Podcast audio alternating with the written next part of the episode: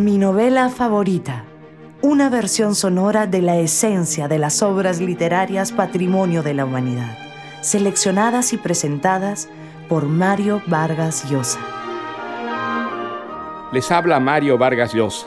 Quiero compartir con ustedes una de mis novelas favoritas, La Odisea de Homero. Homero es un personaje que pertenece más al mito y a la leyenda que a la historia. Todo lo que se conoce de él es incierto y ha sido puesto en duda por investigadores y académicos, desde su existencia hasta que fuera el autor de los poemas que se le atribuyen. Pese a ello, su figura ha sobrevivido cuatro mil años como el autor de los dos grandes poemas épicos con los que comienza la literatura occidental, la Ilíada y la Odisea. El primero canta un fragmento de la guerra de Troya y el segundo el regreso de Odiseo, también llamado Ulises, de Troya a la isla de la que era rey, Ítaca. Nada se sabe de la vida de Homero. Se dice que era ciego y que como poeta y cantor ambulante recorrió todas las islas y playas del Mediterráneo que aparecen transfiguradas en la Odisea. La Odisea es una historia que ocurre antes de la historia, en los tiempos del mito, cuando los dioses y semidioses, adoptando formas humanas, bajaban del Olimpo y se entreveraban con los hombres y mujeres de carne y hueso para intervenir en sus asuntos. El poema narra la gesta de Ulises desde que terminada la guerra de Troya, en la que fue uno de los héroes griegos, emprende el regreso a Ítaca hasta que llega a su pequeño reino una islita de cabras y de aldeanos perdida en el mar Jónico. Vive aventuras extraordinarias, dramáticas, risueñas o macabras, llenas de color y de seres fabulosos que nos van revelando la naturaleza fantástica de una realidad donde buena parte de lo que ocurre es obra de la magia y de los poderes de seres mitológicos a quienes los mortales deben apaciguar con sacrificios de animales. La Odisea es un mundo de cuentos y de apetitos en libertad. Hombres y mujeres gozan comiendo, bebiendo, danzando, amándose y sobre todo escuchando las historias y fábulas que les cuentan los aedos pulsando una cítara. El regreso de Odiseo a Ítaca dura diez años, como había durado la guerra de Troya, en los que se enfrenta a monstruos y a ninfas, a magas y sirenas, a tempestades y bestias, a encantamientos y demonios.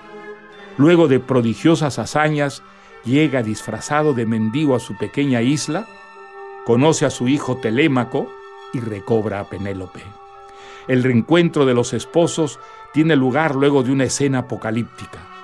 Ello no es obstáculo para que, como dice el poema, ambos disfrutaran del deseable amor e inmediatamente después se entregaran al deleite de la conversación.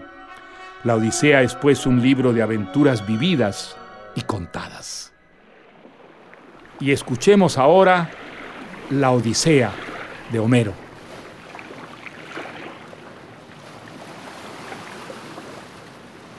Esta es la historia de un hombre ingenioso y valiente llamado Ulises, que pasó muchas aventuras después de haber destruido la ciudadela de Troya. Visitó las más populosas ciudades y sufrió en su corazón muchos males por cuidar su propia vida y la vida de sus compañeros.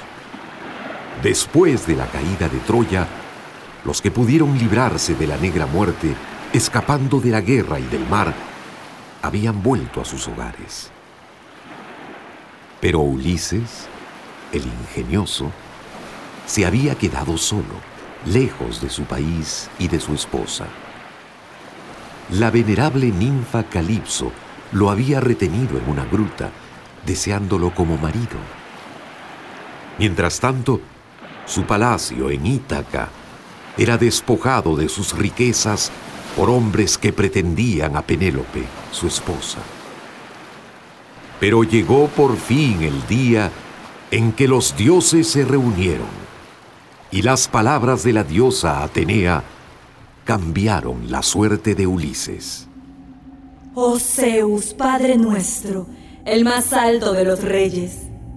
Mi corazón se desgarra al recordar al bravo Ulises que padece tanto tiempo lejos de los suyos, prisionero de Calipso en una isla perdida en el mar. ¿No se conmueve tu corazón, Zeus olímpico, por los sacrificios que Ulises te rindió frente a la gran ciudad de Troya?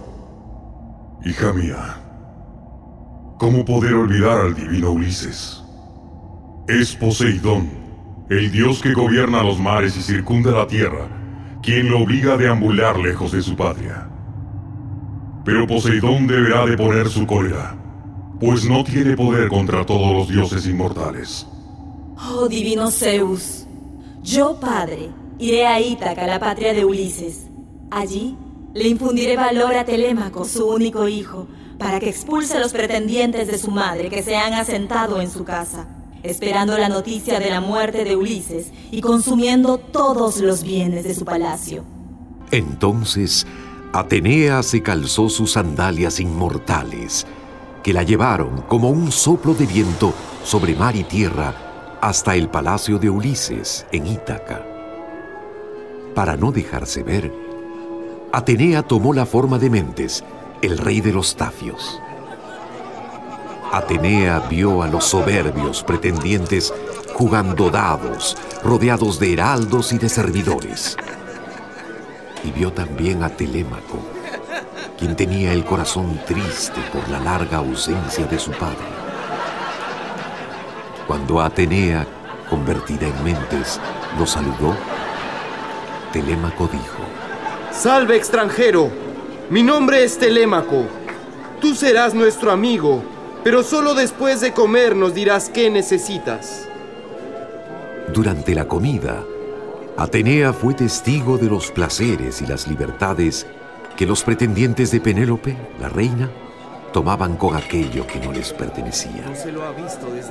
Telémaco le relató la larga ausencia de su padre y los abusos de los pretendientes que asediaban a su madre. Atenea lo escuchó y aconsejó. Telémaco, reúne mañana a los pretendientes para invitarlos a abandonar tu casa. Luego, consigue una nave y ve a averiguar si tu padre está vivo o muerto. Dirígete primero a Pilos, donde vive el divino Néstor. Ve después a Esparta, donde el rubio Menelao. Si oyes que tu padre vive y que ha de regresar, espéralo todavía un año más.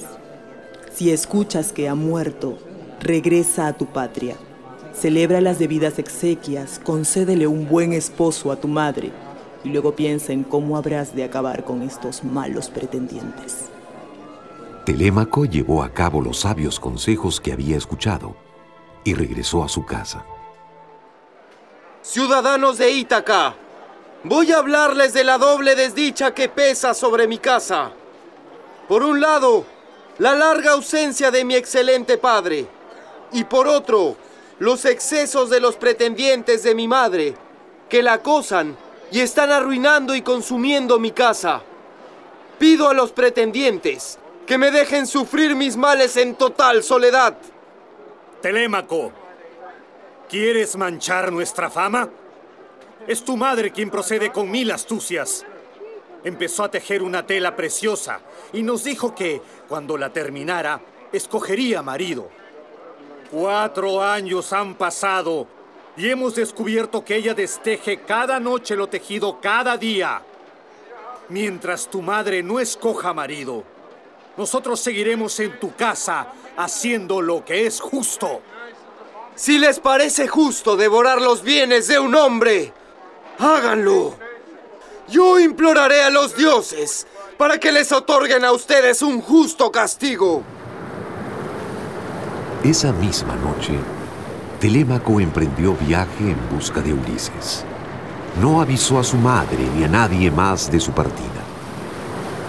Como no tenía un barco propio, pidió una embarcación prestada a un anciano de Ítaca y se hizo a la mar en secreto cuando todos los caminos se habían cubierto de sombra. Viajaban con él veinte remeros. Al día siguiente, Telémaco y sus hombres llegaron a Pilos. Sus ciudadanos estaban haciendo sacrificios de toros al dios Poseidón. Néstor, el rey de Pilos, se acercó a saludarlos. Bienvenidos, forasteros. ¿Quiénes son ustedes? ¿Navegan por negocio o van a la aventura? Néstor, gloria altísima de tu patria. Venimos de Ítaca y nos trae un asunto privado. Busco noticias de mi padre Ulises, que en otros días combatió contigo destruyendo la ciudad de Troya.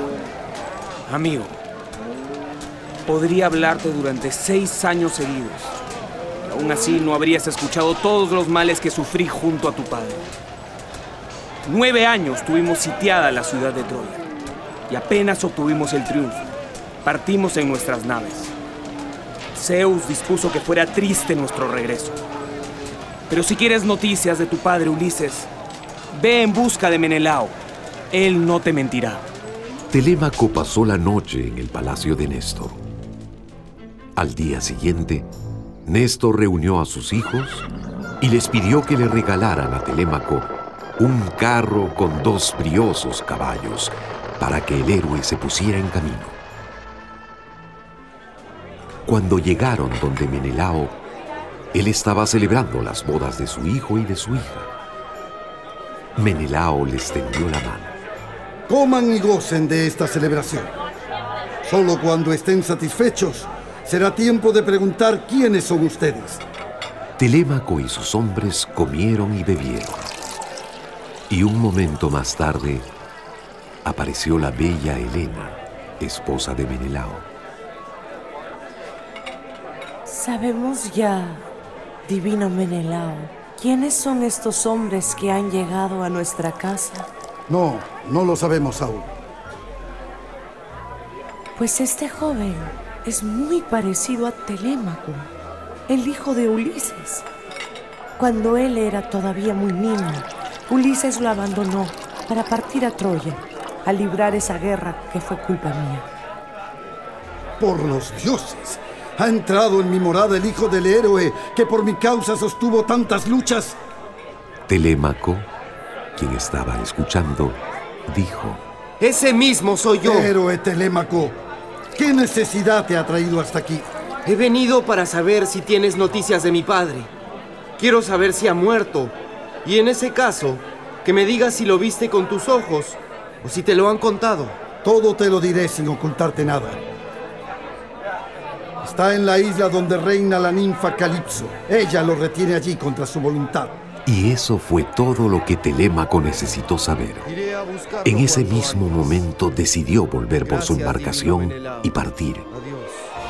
Mientras tanto, en el palacio de Ulises, los pretendientes se seguían solazando grandemente. Pero sucedió algo inesperado. Apareció de pronto aquel anciano que le había prestado una nave a Telémaco para reclamarla de vuelta. Al oír esto, todos quedaron estupefactos. Nadie sabía que Telémaco se había marchado en busca de Ulises. Entonces Antino, el más aguerrido de los pretendientes de Penélope, dijo fieramente, Denme enseguida una rápida nave y veinte compañeros, y yo le prepararé una emboscada a Telémaco. Cuando regrese, lo capturaremos y ya no podrá volver a escapar. Dijo esto Antino y todos los demás pretendientes aplaudieron. Penélope conoció enseguida sus negros propósitos, pero nada podía hacer. Y Antino y sus cómplices comenzaron a idear la trampa que usarían contra Telémaco. Decidieron navegar por esa llanura líquida que es el mar, avanzando hacia Asteris, una isla rodeada de rocas que queda entre Ítaca y Samos. Allí se detendrían para preparar su emboscada, meditando sobre cómo darle al heroico Telémaco la más cruel de las muertes. Amanecía. Los dioses del Olimpo se reunieron en consejo. Atenea les trajo a la memoria las numerosas desgracias de Ulises. Ulises sufre crueles penas, prisionero de la ninfa Calipso. Y ahora, los pretendientes de su esposa se proponen emboscar a su amado hijo Telémaco. Hija mía, ¿no decidiste tú misma que Ulises regresara y se vengara de los que han invadido su casa? Conduce con discreción a Telémaco, para que vuelva sano y salvo a su patria. ¿Y tú? Hermes, mensajero de los dioses.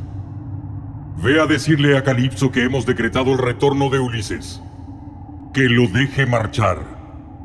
Pero que ningún dios ni ningún mortal lo conduzcan en su ruta por los mares. Así dijo Zeus, y Hermes obedeció. Calzó sus pies con sus espléndidas sandalias, que lo llevaron por sobre los mares como un soplo de viento a la gruta habitada por la ninfa Calipso. ¿Por qué vienes a mí, querido y venerado Hermes? Estás reteniendo a tu lado a uno de los que combatieron durante nueve años contra Troya. Ahora Zeus te ordena que lo liberes, pues no quiere que el héroe muera lejos de sus amigos. Los dioses son injustos. Yo recogí y amé a Ulises y quiero hacerlo inmortal. No es posible oponerse a la voluntad de Zeus. Debes dejar partir a Ulises en una embarcación sin compañía alguna. Libéralo y evitarás la cólera divina. Con esto, Hermes, el dios mensajero, se elevó y partió. La ninfa fue donde estaba Ulises. Te dejaré partir. Construye una balsa con gruesos troncos. Ponle velas y márchate por sobre el mar sombrío. Te daré provisiones y haré soplar un viento propicio. Eso será todo. No subiré a la balsa si antes no me juras que no preparas mi desventura y mi perdición. Ulises, no preparo tu desventura ni tu perdición. Créeme, por los dioses.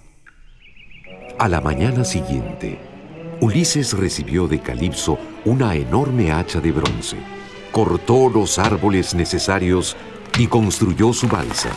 Al cuarto día estaba terminada y al quinto día... ¡Vete ahora! Calipso lo despidió. Que el martes será propicio, querido mío.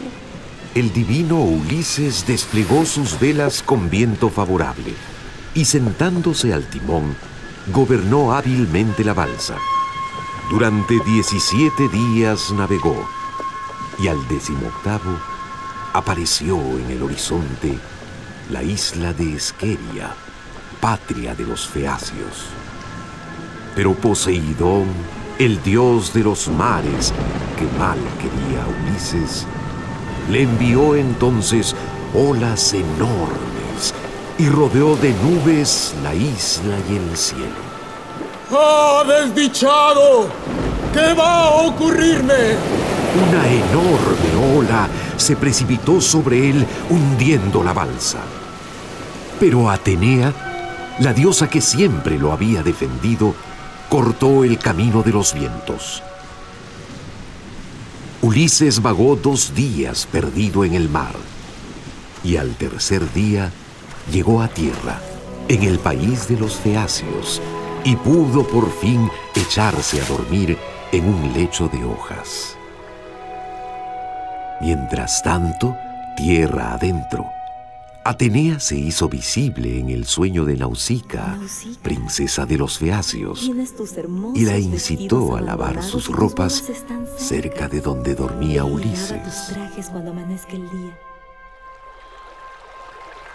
Entonces, Ulises conoció a Nausicaa al lado del río y le pidió ayuda. La princesa le indicó el camino a la ciudad y Ulises llegó al hermoso palacio del rey Alcino. Fue bien recibido y alimentado, y sin revelar su nombre ni su patria, contó su largo sufrimiento en la isla de Calipso y la travesía por el mar sombrío que lo había llevado hasta allí. Al oír este relato, el rey Alcino le ofreció algunos barcos y ayuda para regresar a su patria. Tus desventuras ya han sido demasiadas, amigo forastero. Y lo invitó a pasar la noche, en el palacio. de tan amarga travesía. A la mañana siguiente, el rey Alcino quiso saber algo más acerca de su huésped. Forastero, es justo que me hables con sinceridad, puesto que te he dado abrigo. Dime cómo se llaman tus padres y cuál es tu tierra natal. Rey Alcino, soy Ulises, hijo de Laertes, y vivo en la ilustre Ítaca. Combatí nueve años en Troya, y una vez terminada la guerra, se inició mi doloroso retorno, el cual me atrevo ahora a contarte. Desde Troya, el viento nos llevó hacia la tierra de los icones, donde mis compañeros y yo combatimos y vencimos. Algunos de mis hombres perecieron, otros pudimos huir. Al décimo día de navegar, llegamos al país de los que comen solamente las flores y hojas del loto. Allí casi perdimos a dos de mis compañeros, que quedaron encantados por el dulce sabor de esa planta. Luego de volver al mar, llegamos a la tierra de los cíclopes, esos enormes seres que tienen un solo ojo. Supimos de un cíclope gigante llamado Polifemo, que habitaba en una caverna, alejado de todos los demás de su especie, y que cuidaba ovejas. Elegí a doce hombres valientes y fuimos a buscarlo para pedirle ayuda. ¿Quiénes son ustedes, forasteros? Hemos llegado de Troya y vagamos a merced del mar, porque así lo ha querido Zeus. ¿Dónde han dejado su nave? Poseidón la ha hecho pedazos. ¿Nos ayudarás, poderoso Polifemo? El cíclope no me contestó, pero cogió a dos de mis compañeros. Los aplastó contra el suelo y les arrancó las extremidades para luego devorarlos. Después de presenciar este horrendo hecho, medité mi venganza. Y decidí entonces convidarle vino al monstruo. Este aceptó gustoso.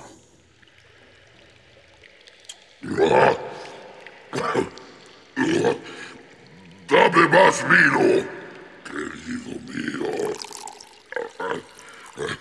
Y, y dime tu nombre para poder ofrecerte un regalo hospitalario. ¡Nadie! ¿Ah? ¿Nadie? ¡Sí! Mi nombre es Nadie. Todos mis compañeros me llaman Nadie. Pues, pues me comeré a nadie después de comerme a sus compañeros. Ese será mi presente hospitalario. ¡Bienvenido! ¡Nadie!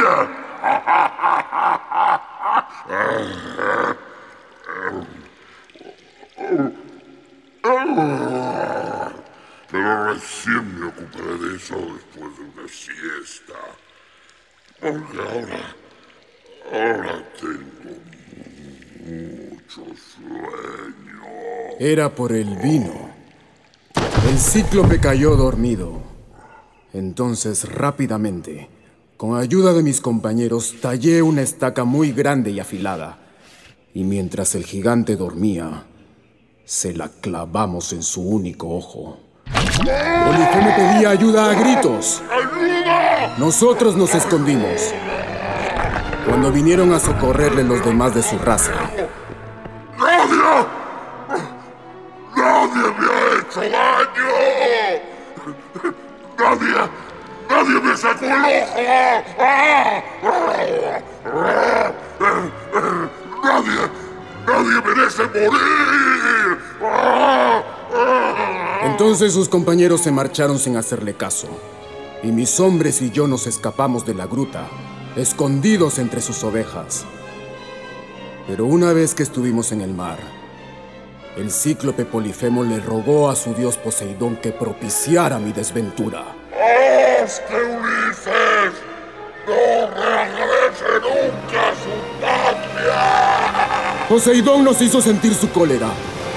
Y mis hombres y yo tuvimos que seguir navegando hasta llegar a una isla habitada por la temible diosa Circe. Circe hizo prisioneros a algunos de mis hombres, Cuando fui a rescatarlos, hasta intentó envenenarme. Pero hablé largamente con ella. Conseguí la liberación de mis compañeros y finalmente cedió. Y nos invitó a su palacio. Allí permanecimos un año entero, hasta que llegó la hora de partir. Un buen día ella me dijo, Para volver a tu hogar, debes entrar en las oscuras moradas del Hades, donde deberás consultar al alma del anciano Tiresias, el adivino ciego. Seguí el consejo de la diosa y embarcándome de nuevo con mis hombres, me dirigí a los límites del profundo océano, donde está el Hades, la morada de los muertos. Cuando llegamos, después de cruzarnos con muchas almas, vimos la de Tiresias, el adivino, que se nos estaba acercando. ¿Por qué, desdichado? Has venido a esta región tristísima a visitar a los muertos. Yo lo sé bien. Buscas un feliz regreso a tu patria. Un Dios te lo hará difícil. El Dios que sacude los mares y la tierra está irritado contra ti porque cegaste a, a su hijo Polifemo. Pero después de sufrir mucho, llegarás a tu patria. Encontrarás en tu palacio a unos hombres orgullosos que consumen tus riquezas y pretenden a tu esposa. Te vengarás de sus ultrajes y luego te esperará otra prueba. Dicho esto, el alma de Tiresias volvió a su triste morada en el Hades. Y yo, asombrado por sus revelaciones, emprendí viaje una vez más. Logramos salir de la morada de los muertos con viento favorable y retornamos donde Circe. Allí, ella me advirtió de las peligrosas criaturas que encontraría en mi camino. Te encontrarás con sirenas que hechizan a los hombres con su canto armonioso. Debes ser precavido, pues aquel que escuche su música maravillosa estará perdido para siempre. Navega rápidamente y tapa los oídos de tus hombres con cera. Si tú quieres escucharlas, puedes hacerlo, pero debes ordenar a tus hombres que te aten al mástil de la nave. Y diles también que no te obedezcan cuando supliques que te desaten. No deben hacerlo, de ninguna manera.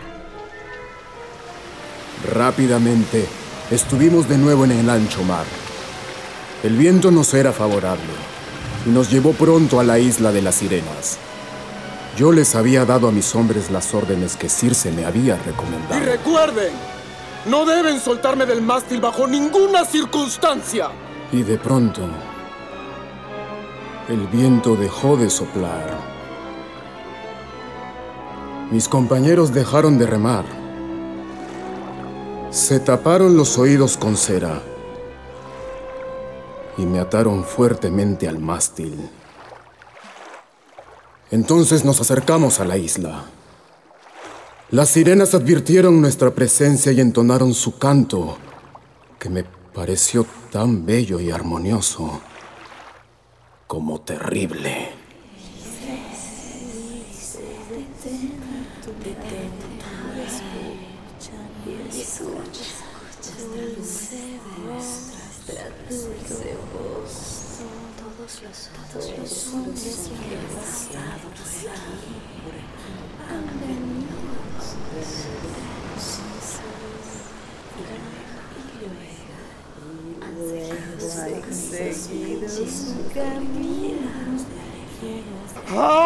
Suéltenme! Sabemos muchas nuevas. Déjenme. Muchas cosas. Déjenme. Suelten estas amarras. Gracias a mis hombres no fui con ellas y pudimos dejarlas atrás. Pero luego vino algo aún más terrible. Llegamos a la isla del dios Helios. Mis hombres estaban hambrientos y Euríloco, el más atrevido entre ellos, alentó a los demás a matar y devorar unos bueyes sagrados que le pertenecían a Helios. Zeus montó en cólera. Cuando nos volvimos a hacer a la mar, Zeus hundió nuestra nave. Todos mis hombres perecieron. Yo fui arrastrado por las aguas durante nueve días y por fin llegué a la isla de la ninfa Calipso. Ella me retuvo por muchos años, queriendo tenerme por esposo. Me ha liberado hace poco. Es de allí de donde vengo, poderoso rey Alcino. Alcino estaba asombrado por el relato de Ulises, hasta que por fin rompió el silencio. Ah, Ulises, has padecido suficientes males. Mañana una de nuestras naves te llevará a tu hogar. Al día siguiente, Ulises subió a la nave que lo llevaría a su patria.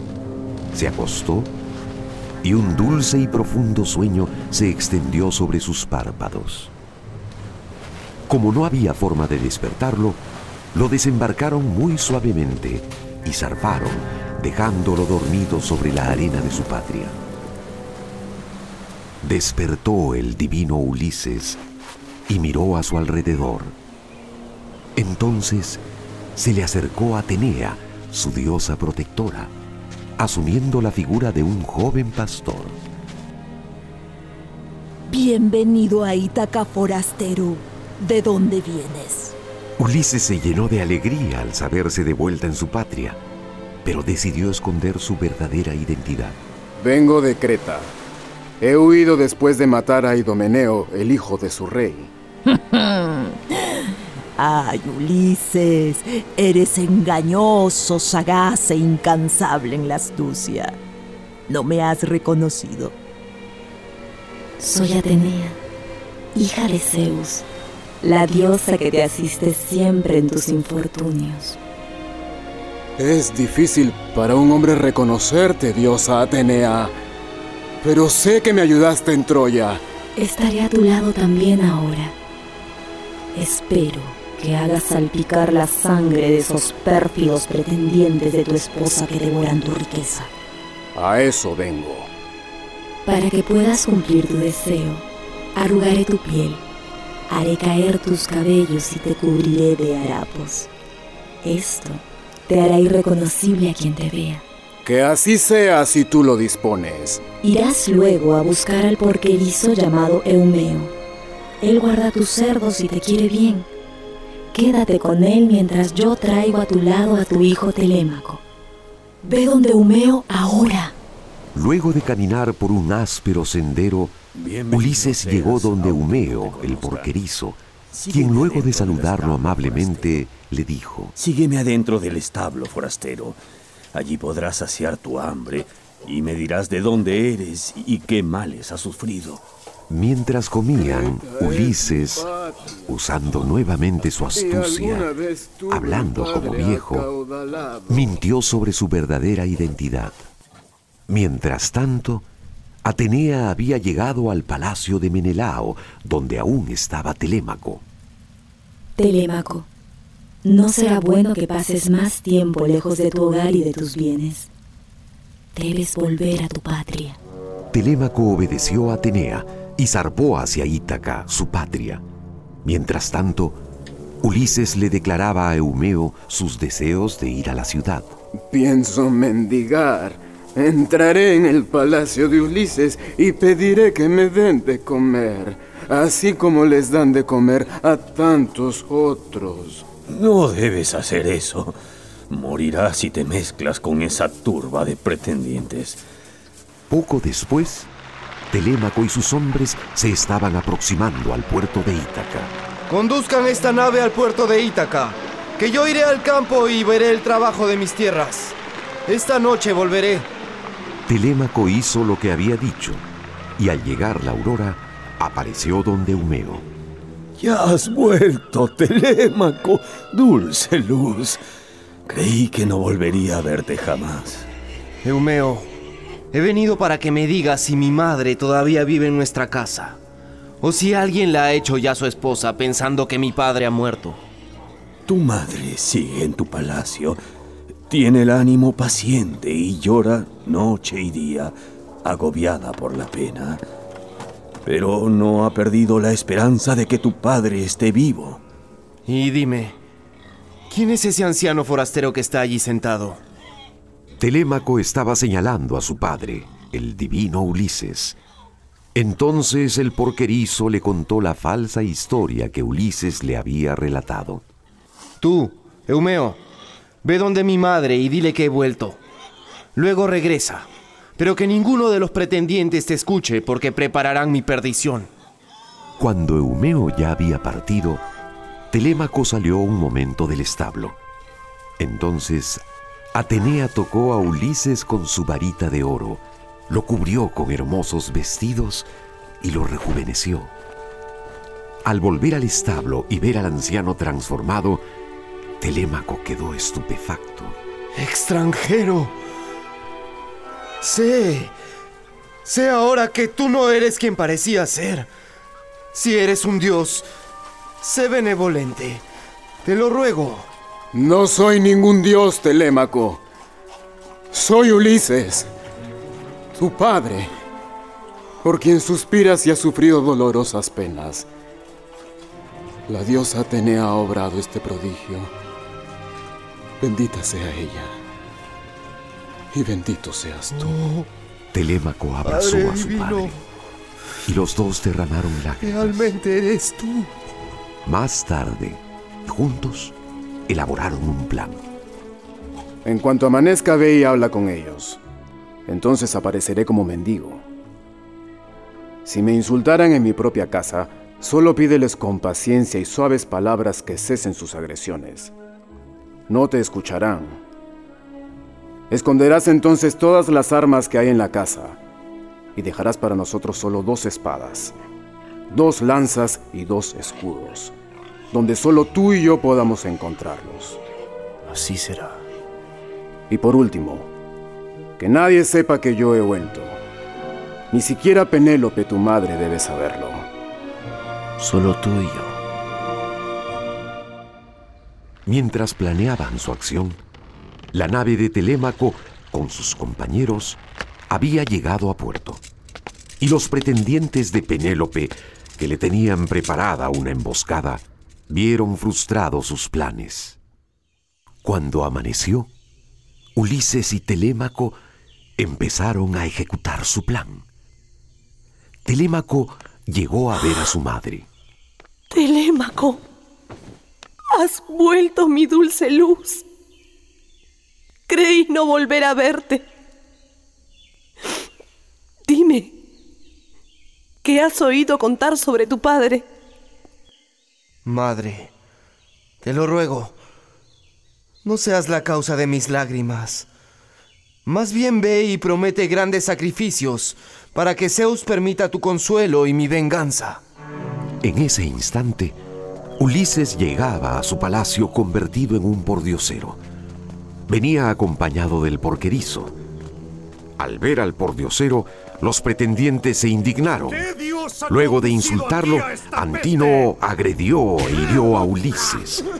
Pero Ulises permaneció firme como una roca, sin revelar quién era. Penélope oyó que un forastero muy pobre y muy viejo había sido herido y mandó al porquerizo a traerlo a sus aposentos. Eumeo fue, pero regresó solo. ¿Qué pasó? ¿No lo traes? Quiere esperar un poco para recuperarse. Que así sea entonces. Mientras tanto, Telémaco fue a guardar algunas armas, tal como había planeado con su padre. Más tarde, Penélope mandó llamar nuevamente al pordiosero, que en verdad era Ulises. Este, siempre lleno de astucia, le contó. He visto a tu esposo Ulises en la isla de Creta. Forastero, no debo ni puedo creer fácilmente lo que me cuentas. Debes tú decirme cómo eran los vestidos que cubrían a Ulises y cómo era él mismo. Ulises llevaba un doble manto de lana púrpura que sujetaba con un broche adornado con la imagen de un perro que tenía entre sus patas un cervatillo tembloroso. Todo era cierto. Penélope quedó muy conmovida y ordenó que sus criados atendieran al anciano. Ulises se sentó con todos a cenar. Telémaco les pidió a los pretendientes que no agredieran a ese anciano por sus harapos. Pero Antino insultó a Telémaco por tratar bien a un pordiosero. Telémaco, sin inquietarse, miraba en silencio a su padre, esperando que él arremetiera. Los pretendientes reían, pensando solo en seguir comiendo, pese a que ya habían comido demasiado. Pero ningún festín habría de serles más fatal que el banquete de sangre que les preparaban una diosa y dos hombres valientes.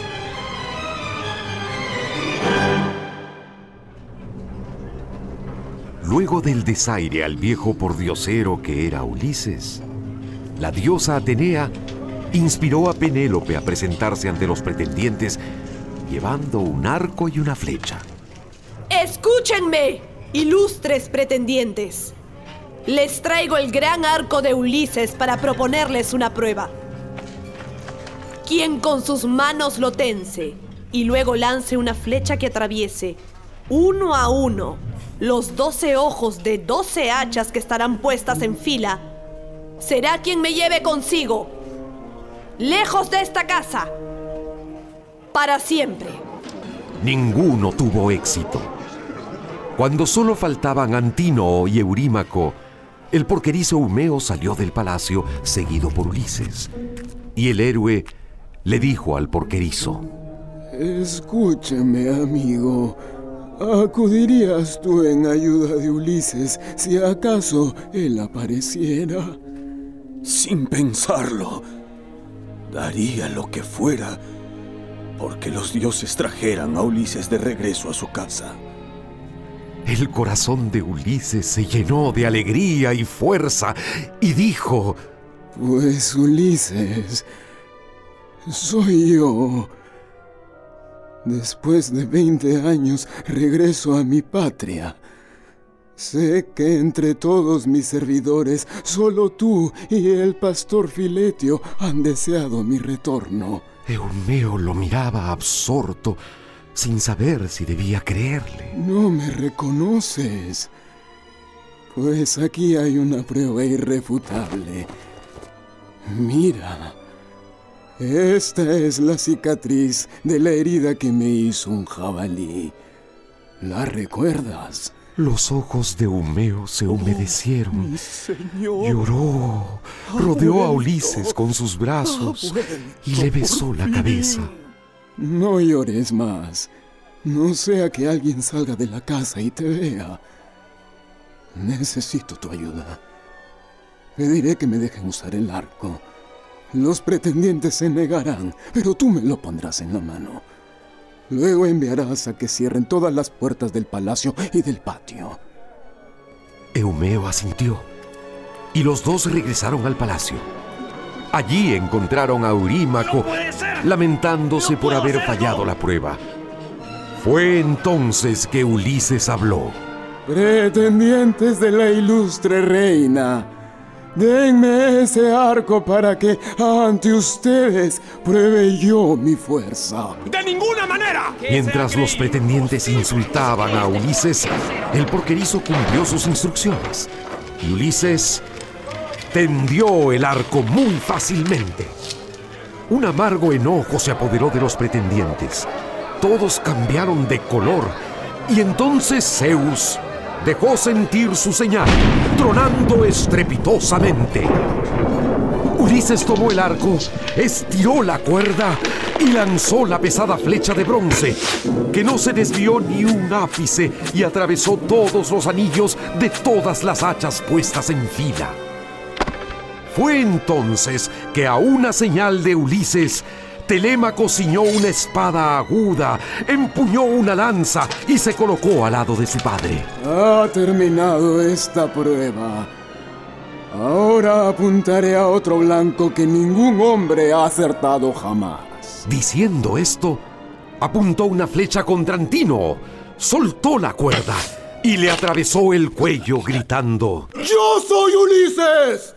¡Y he vuelto a mi patria y a mi casa! Antino cayó muerto.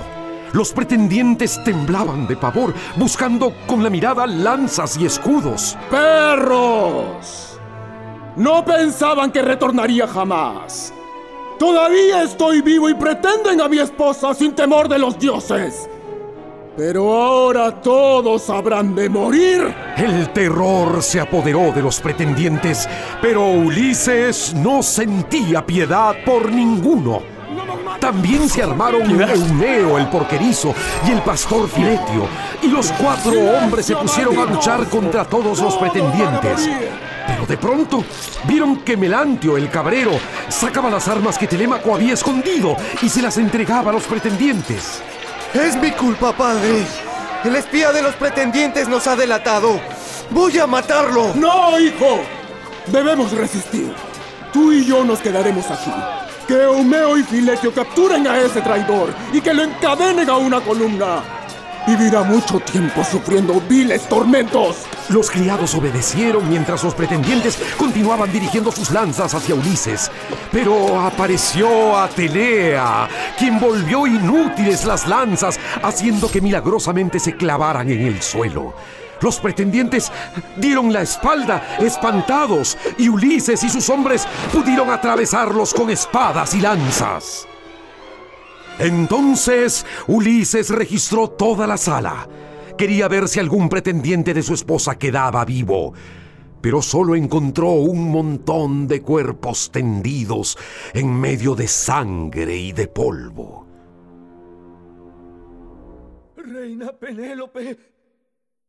Reina Penélope. Luego de la derrota de los pretendientes, Eumeo fue a la estancia de Penélope para darle las buenas nuevas. Ulises ha regresado y ha dado muerte a los procaces pretendientes que le devoraban sus riquezas. Fileumeo. Pobrecito. Los dioses te han vuelto loco. U Ulises ha regresado, mi señora. No estoy loco. Es aquel pordiosero a quien conoces y que todos maltrataban. Telémaco ya lo sabía, pero callaba por prudencia. No te burles de mí, Eumeo. Ve a verlo con tus propios ojos entonces, mi reina. Todavía incrédula, Penélope bajó y encontró los cadáveres de los pretendientes. Y vio a Ulises cubierto de sangre enemiga junto a su hijo Telémaco. Madre, ¿por qué sigues aquí lejos de mi padre? ¿Por qué no corres a abrazarlo? Mi corazón está en el fondo de mi pecho. Y no voy a hablarle, ni mirarlo a la cara. No puedo mirarlo. Pero si acaso es de verdad, Ulises y yo tenemos señales que todos ignoran y que solo nosotros podemos reconocer. Deja a tu madre conmigo, Telémaco, y que ella me ponga a prueba. Entonces Atenea extendió su gracia sobre Ulises y le dio una hermosura semejante a la de los inmortales. Pero Penélope dijo, Sigo sin reconocerte. Si tú eres quien dices que eres, ve a nuestro aposento y trae acá el lecho nupcial que construiste antes de irte a la guerra. Eso no es posible para mí, ni para ningún hombre viviente. Nadie podría transportar ese lecho de bronce a menos que un dios lo ayudara a moverlo.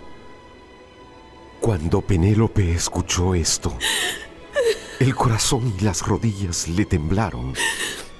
Ese extraño había descrito su lecho nupcial tal cual era. Entonces, echando sus brazos al cuello de Ulises, Penélope besó su bella cabeza. A la mañana siguiente, corrió por la ciudad el rumor de la muerte de los rivales de Ulises.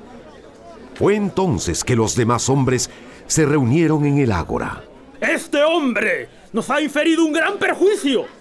Los hombres que se llevó en sus naves, todos han muerto. Y a su regreso, ha matado a los más bravos de los nuestros. Escúchenme ahora a mí.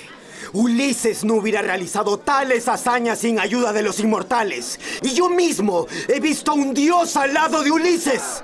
Viendo que habría nuevamente sangre derramada, Atenea fue en busca de su padre Zeus. Padre, ¿fomentarás la guerra o restablecerás la concordia entre ambos bandos?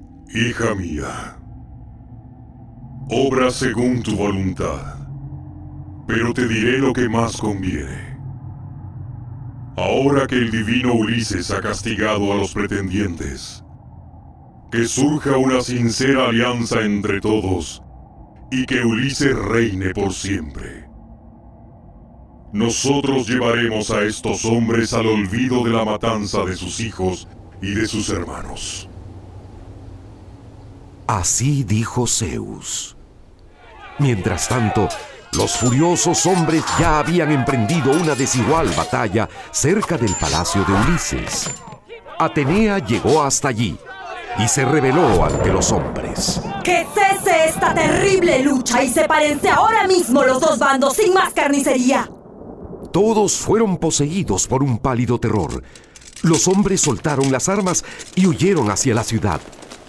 Y Ulises mismo se estaba arrojando sobre ellos cuando Atenea le habló.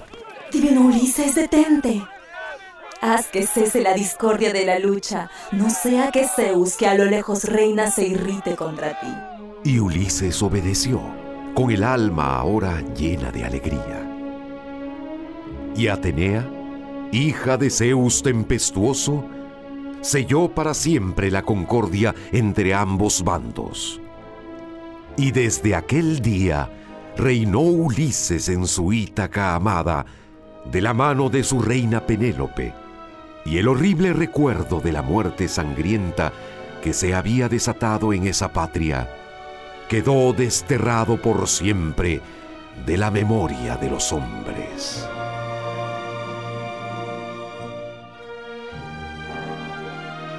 Así termina La Odisea, una de mis novelas favoritas. Estuvo con ustedes Mario Vargas Llosa.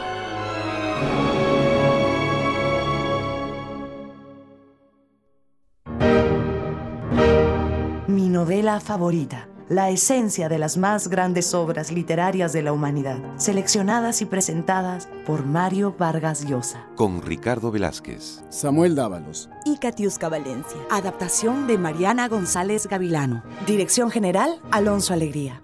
Es una producción del grupo RPP del Perú. Este es un podcast de RPP. Escucha más capítulos como este y otros podcasts en RPP, sección podcast.